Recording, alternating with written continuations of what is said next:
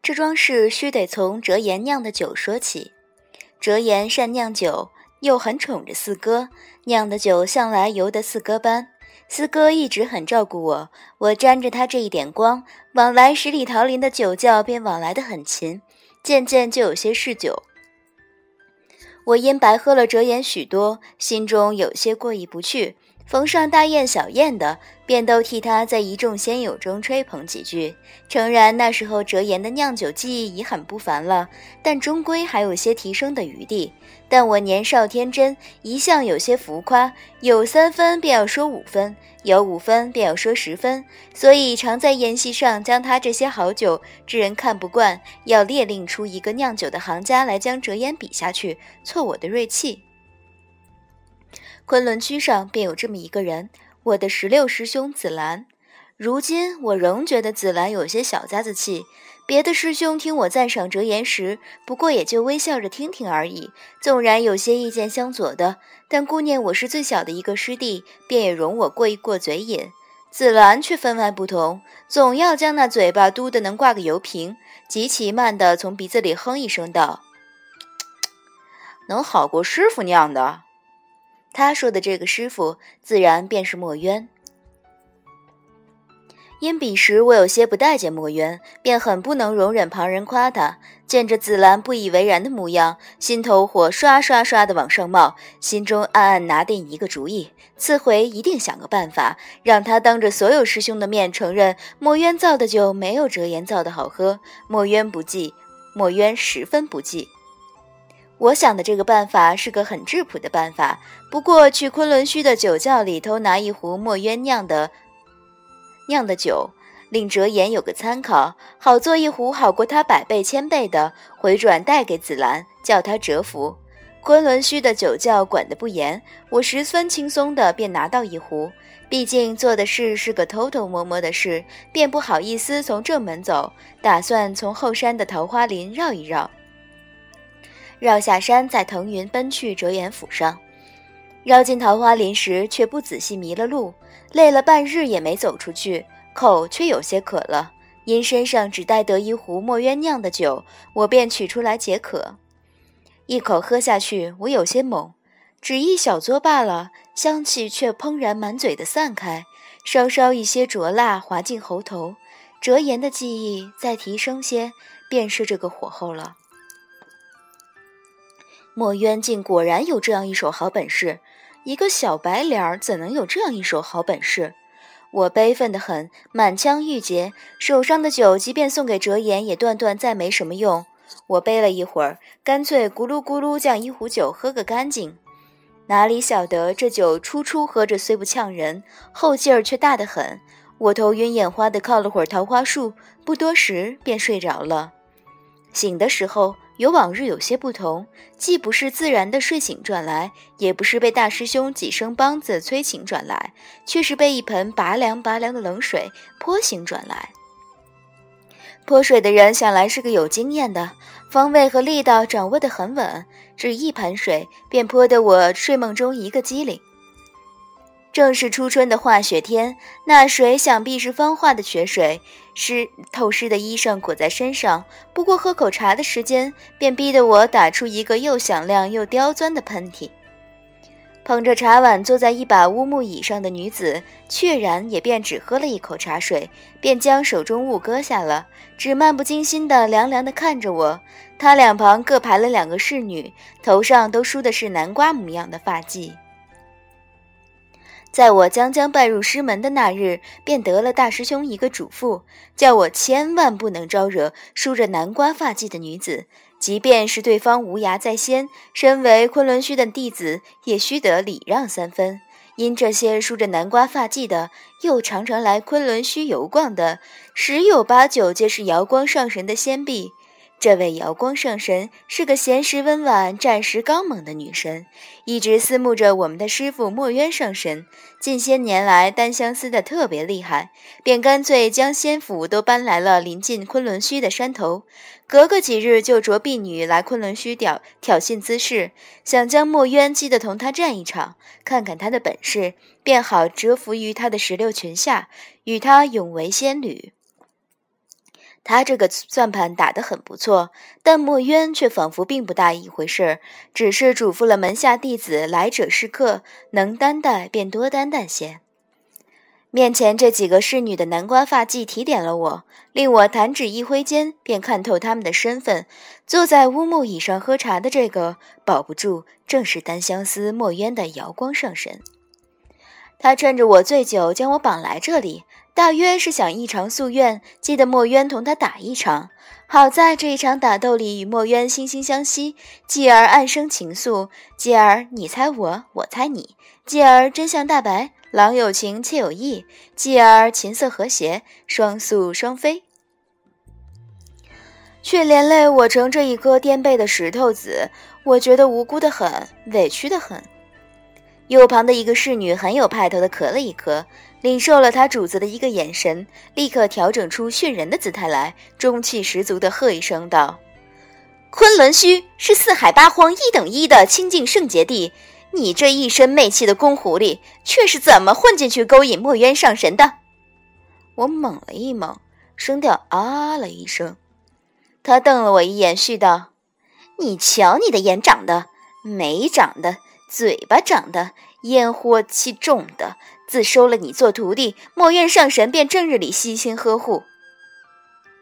瑶光上神脸色有些不善，那侍女立刻改口道：“呃，不，便有些荒废仙道。我家上神念着同是仙聊一场，不忍生见着墨渊上神误入歧途，不得不施以援手。”缓了一缓，又道。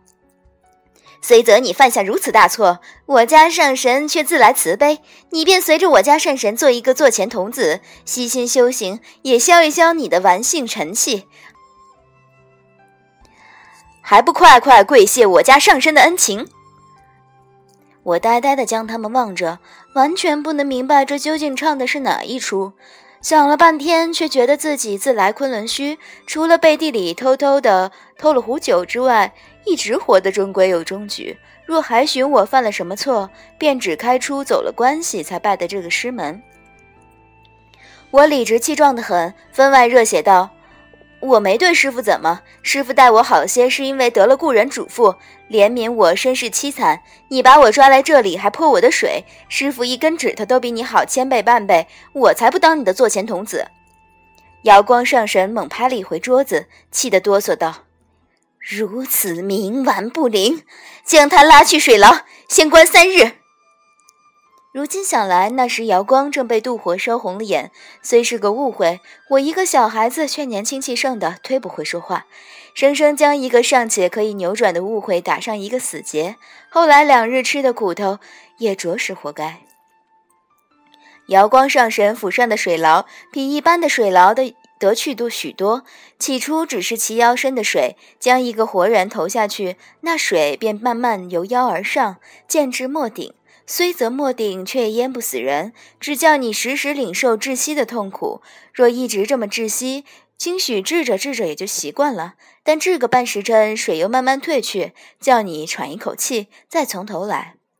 我因游手好闲了很多年，使出吃奶的力气来，也全敌不过一位上神，反抗不能，只有挨宰的份儿。墨渊找来时，我已被折腾得生生去了半条命。即便去了半条命，到底是生机蓬勃的少年人，迷糊里也还记得墨渊沉着一张脸，一掌震开牢门上的玄铁锁链，火光四溅中将我从水里捞出来，外袍一裹抱在怀里，冷飕飕与脸色苍白的瑶光道：“二月十七，苍梧之巅，这笔账我们好好清算。”瑶光凄然道：“我的确想与你较量一场。”却不是这样的情景，也不是。我尚且没将他那句话听完整，便被墨渊抱着大步离开了。门口碰着大师兄要伸手来接我，师傅没给，就这么一同走了。那时我第一次觉得，墨渊即使没长一张阔口，说话的声也洪亮沉稳，即便手机手臂并不如石柱粗壮，也很强健有力。墨渊并不是个小白脸儿。方回到昆仑虚，我便睡死过去。醒来听大师兄说，墨渊以前去苍梧之巅同瑶光上神决斗，因这情景千万年难得一见，从二师兄到十六师兄便都悄悄跟着看热闹去了。大师兄甚遗憾地看着我：“你说师傅他老人家怎么就钦点了我来照看你？”不能去看姚墨渊和瑶光这场打斗，我也很遗憾。但为了使大师兄觉得不那么遗憾，只好澄清的嘿嘿的傻笑两声。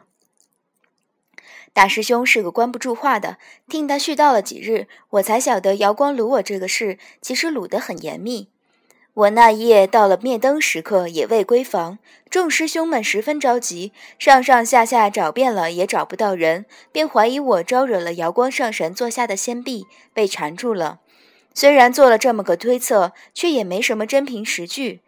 众师兄都很忧虑，不得已才去惊动了师傅。正欲安歇的师傅听了这个事，只披起一件外袍，便领着大师兄杀去瑶光上神府。瑶光上神本抵死不从，师傅亮出轩辕剑，也没顾什么礼仪，一路闯进去，才寻到的我。大师兄啧啧感叹：“若不是师傅的这个魄力，十七你大约便没命重见升天了。”继而笑道。你一回昆仑虚，便甚没用的晕过去，睡梦里还抱着师傅的手嚷难受，怎么也扒拉不下来。师傅盯的不是滋味，只好边拍你的背边安慰：“不怕了，不怕了，有师傅护着你。”呵呵，你那模样真跟个小娃娃没区别。我脸红了一红，他又疑惑道：“话说你到底怎么得罪了瑶光上神？